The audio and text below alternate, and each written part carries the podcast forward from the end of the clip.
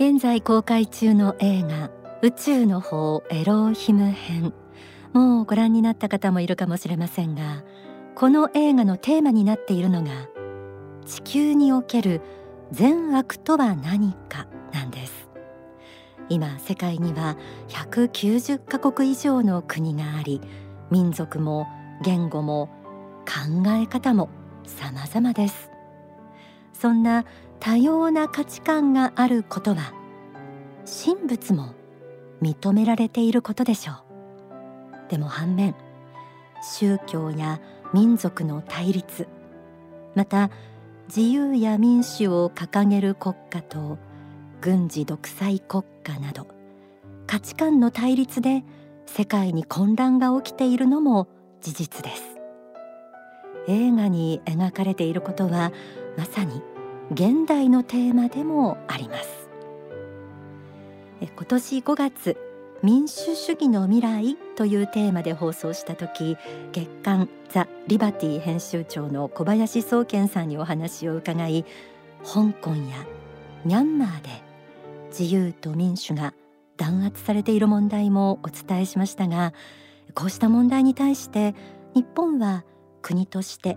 明確な態度を示せているとは言えません。国際問題は国の利害と存亡にも関わるため判断や発信をするのは簡単ではないことは理解できます。でも明確な態度を示せない理由の一つに判断基準がわからない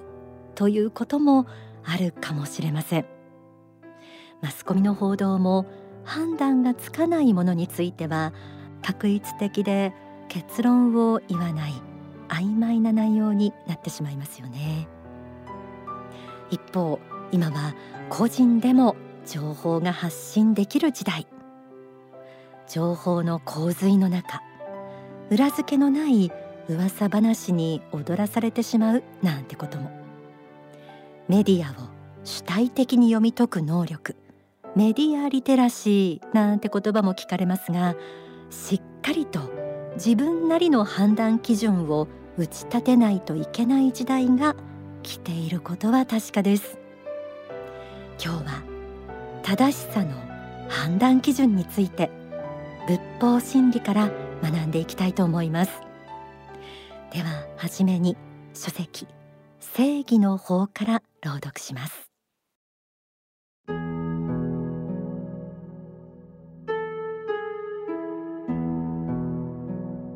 あることについて正しいか間違っているかということを判断するのはとても難しいことです。ただこれを推定する方法が一つだけあるのです。それはとことん究極までやったらどうなるかを想像することです。これは一つの考え方です。あることを他の人が真似していきそれが広がっていった時より大きな善を生むか生まないかということを想像することができます。それによって善か悪かを判断することが大事なのです。その考え方ややり方が広がっていった時より多くの善を生むかどうかという視点はニュースを読み解く時にも分かりやすい基準ではないでしょうか。今年に入ってミャンマーアフガニスタンと軍事クーデターが立て続けに起きています。中国は一帯一路構想を推し進めています。全体主義の考え方が全世界に広がった時果たして個人の自由と幸福は保障されるのか。はたまた民主主義が全世界に広がったらどうなるのか。少し見えてくるものがあるんじゃないでしょうか。続けて正しさの判断基準について書籍経営戦略の転換点国家の気概から学んでみましょう。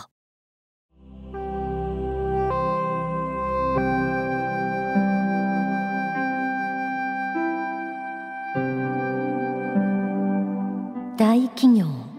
あるいは国家レベルで物事を考えるときにはやはり誰が正しいかではなく何が正しいかということをとことん考えなければなりません。大国だから正義であるというわけではありません。何が正しいか何が間違っているかということはやはりきちんとしていかなければなりません。善悪を分ける知力。善悪を知る知恵を持つことはリーダーにとって非常に大事です。この善悪を分ける知恵を持つと政治や国際情勢未来を見る目も変わってきます。善悪をどう見るかということによって未来は違って見えてくるのです。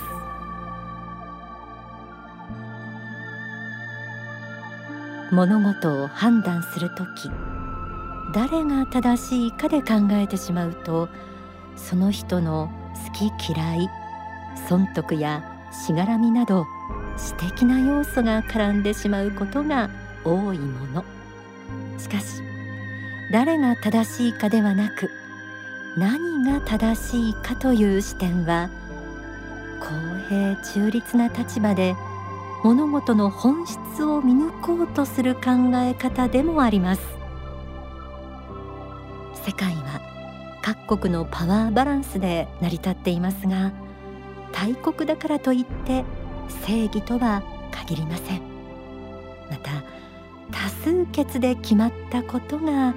必ずしも正しいとは限りません。何が正しいか周りの意見や空気に流されることなく本質を見抜く目を持ちたいものです。経典幸福の革命の中にはこんな一節があります。善悪を分けていく過程において人間の尊い魂修行の目的である知恵の獲得がなされていくのです。霊的人生観から言えば人間はこの地上に生まれてくる時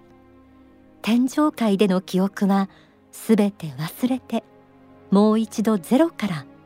人生のスタートを切ります。その中で今世の人生においても悪を去り善を取れるかということが試されています。そしてその正しさの基準は実は私たちの心の内にもあるのです。子供心にでも理屈抜きに良いことと悪いことを感じることってありませんでしたか？それは仏の子である人間には神仏と同じ性質仏性が宿っているからです。善悪の判断ができるというのが知恵の始まりでもあり善を選び取り続ける中に魂は高貴なるものへと成長していくのでしょう。ではここで大川隆法総裁の説法。地球的正義とは何かをお聞きください。まず今日は正義という言葉を出しています。日本人にとっては非常に理解しにくい考え方です。日本人はあまり正義という言葉について考え判断を下すことは得意ではありません。どちらかといえばこの言葉からこの判断から逃れることをもって日本人らしい考え方としているのではないでしょうか。またそれが諸外国の皆さん方から見て誠に日本人らしく理解ができないというふうにも考えられているのではないかと思います。大抵の場合は一つの大きな力を持った国がリーダーとなって世界を導くかいわゆるその時代の覇権国家最強の国の考える正義が地球の正義になる場合もありますし、まあ、現代においては国際連合等もございますので国際社会において多数の同意を得られた考えが正義というふうに考えられることも多いかと思います。その中においてこの日本という国は世界では主導的な立場に立てる位置に長らくいたにもかかわらず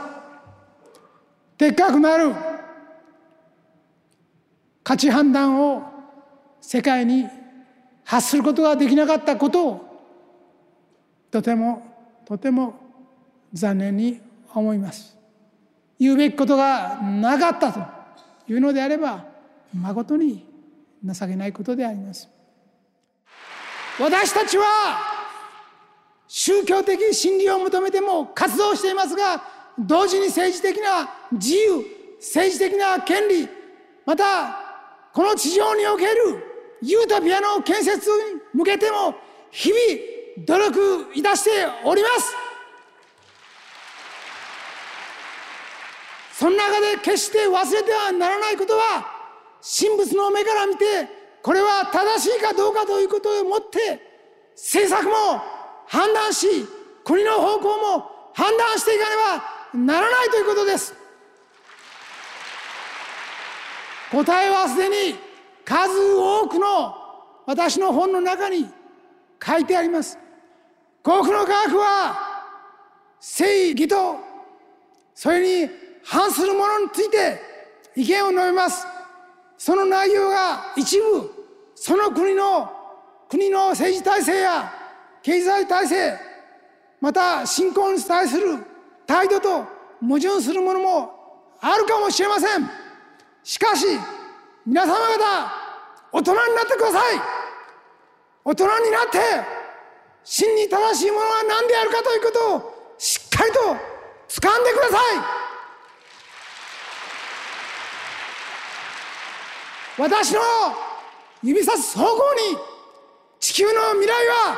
必ず開けていきます。お聞きいただいた説法は書籍地球的正義とは何かに収められています。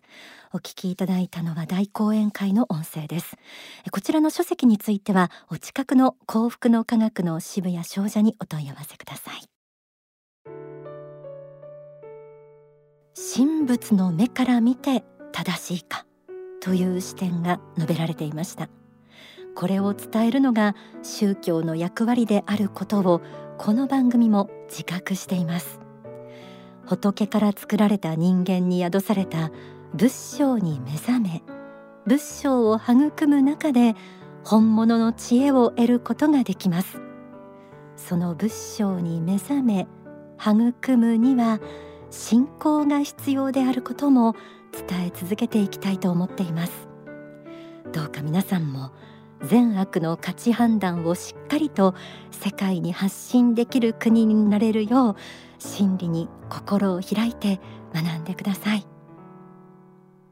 世界の情勢を正しく見抜くためにも大川隆法総裁は法話や霊言などで判断材料や大きなヒントを示しています。最近ではイワン来帝の霊言ロシアの苦悩と世界の漂流を語るという、えー、例言ですとかあと月刊ザ・リバティ、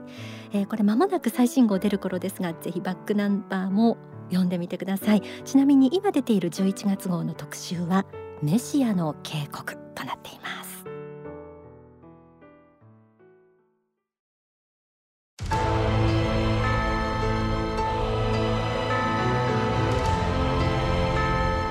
映画宇宙の方エローヒム編から一曲お送りします、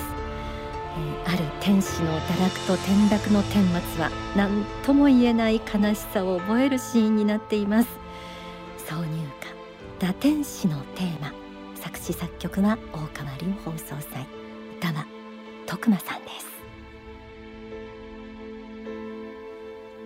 す。それは悲しい。出来事だった。私の双子の兄弟が神に嫉妬して自ら神になろうとした。我が名はミカエル七代天使。の最大のもの私の双子の弟は暁の天使。ルシフェル美しい青年であった彼が。神の血と栄光に目がくらんで神の本当の思いを誤解して自ら神にならんと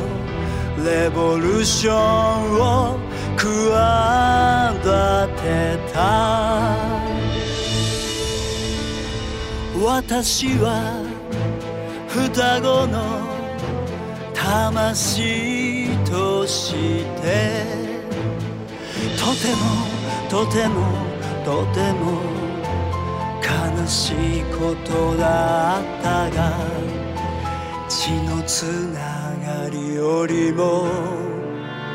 神の子であることが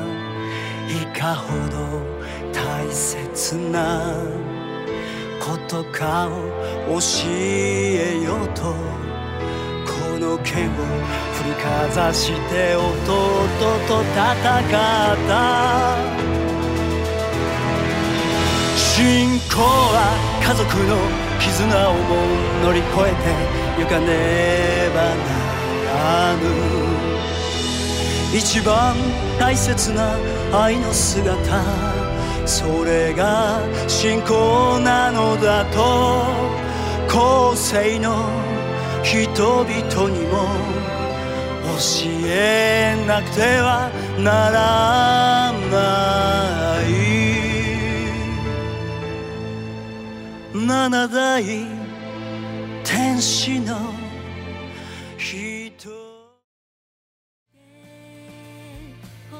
天使のモーニングコールこの時間は愛してますか？のコーナーです。コロナ禍で孤独になりがちな今だからこそ人と人との心のつながりを大事にしたい。そんな思いから人のぬくもり愛を感じたエピソードをリスナーの皆さんからお寄せいただいて